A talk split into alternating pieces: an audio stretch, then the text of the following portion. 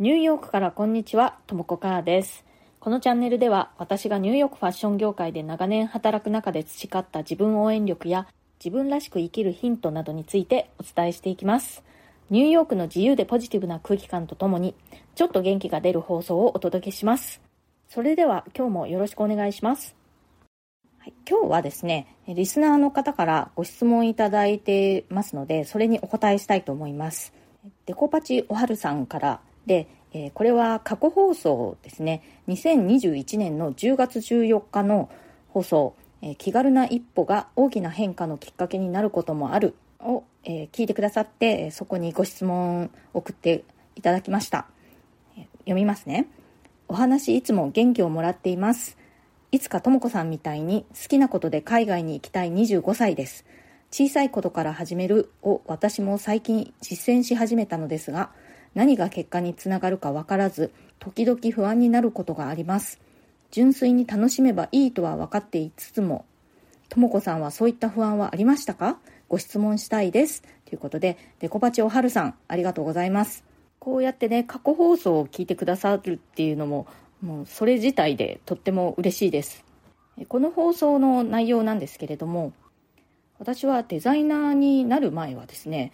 日本で普通の OL をしていたんですね。でまあ広告代理店で働いていたんですけれどもデザインとかには全然関係ない仕事ででまああのその前に行った日本の大学も全然デザイン系とか美術系ではなくて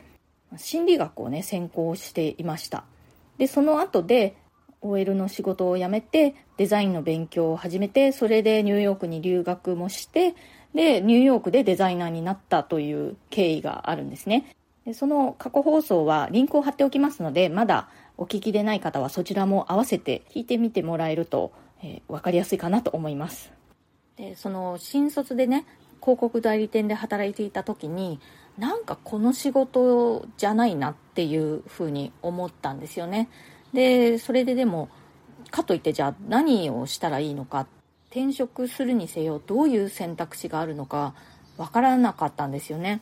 でまあ大学院に進学することも考えたし社内でね別の部門に異動になればもっとこうピンとくるのかなとかねいろいろ考えたんですけれどもそんな中で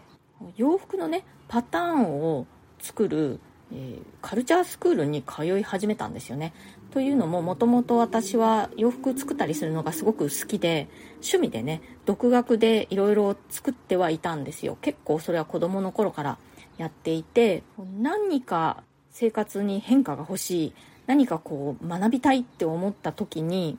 洋服作りを勉強するっていうのは私にとってはすごくこう気軽な身近な一歩っていう感じだったんですね。でその時はそんなにそれでこう転職に結びつけようなんていうことまでは考えられないっていうか何かこう現状打破したいぐらいの気持ちで週1回のカルチャースクールに通い始めました。でも後から振り返るとやっぱりあれが後々に留学だとかキャリアチェンジなんかにつながっていくための最初の小さな小さな一歩だったなって思います。あとねそれ以外にもまあ、英語の勉強というのはずっと細々と何かしらは続けていました。英語をマスターしたいっていう気持ちはすごくあって、まあ常に何かしらこうトライをしてみている感じだったんですね。英会話教室に行ったりしたこともあったし英字新聞を購読してみたりだとかでもまあこれといってなんかこう飛躍的に英語力が伸びるっていうこともなくてですねまあそれは地味にじわじわと少しずつやっていたという感じですね。なのでまさにデコパチおはるさんの今の状況に近いんじゃないかなと思います。小さなことをこういろいろとやってみているという感じで。でそうやっている時にね不安に感じていたかどうかというと不安というよりはこのままではいけないのは分かっているけれどもどうしようっていうこう焦りのような気持ちはあったかなと思います。でね不安になったのは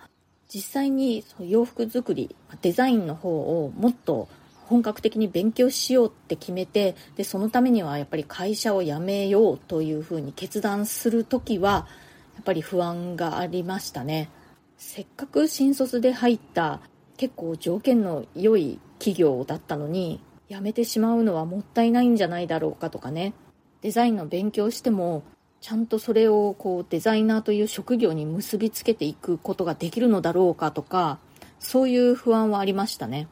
でもそこで考えたのはその時ね現状はあんまりハッピーではないと。まだまだね自分の人生これから先があると。いう時にこんなアンハッピーな状態でいていいわけがないって思ったんですよね。そんな人生嫌だと思ってだったらねやっぱりもうチャレンジしてみなきゃダメだ。現状にしがみついていたって何も変わらないんだから変えていかなきゃって思ってよしやるだけやってみようと思って会社を辞めることを決めてでそれまでねあの OL をやりながらお金をずっと貯金していたんですけれどもその貯めたお金で最初に日本で行った服飾の専門学校の学費を賄ったんですけれどもまさにねその会社の昼休みかなんかだったと思います。専門学校に入学するということを決めて学費を振り込みに行きました。その時のことすごく覚えています。もうその時の私にとっては大金でね一生懸命 OL をやりながら貯めたお金をガーンとね振り込みました。ドキドキしましたね。まあ、でもそうやってお金を振り込んでしまったことである意味覚悟が決まったというかねもう後戻りはできないというかねもうやるしかないんだという感じで実際にデザインの勉強を始めてからもねすごく頑張ったと思います。なので、えー、デコパチオハルさんも小さなことからいろいろね興味のあることを始めてみるっていうの本当にいいと思うんですけれどもいずれねその中から何かこうもっとガーンとね集中して力を注がなくてはいけない時がやってくるんじゃないかなと思います。その時はもうやっぱり覚悟を決めてね全力でそれに向かっていくことが大事だと思います。そういう段階ではもうね不安っていうよりも本当にもうやるしかないんだという感じで不安を感じている余裕もないっていう感じじゃないかなって思うんですよね。で、今ね、デコパチおはるさん25歳ということで、私がね、そう新卒で入った会社を辞めたのもちょうど25歳の時でした。これから好きなことで海外に行くっていうのね、もう全然可能だと思います。私のように海外で働いている日本人の人って本当にたくさんいるし、キャリアチェンジを果たした人というのもたくさんいます。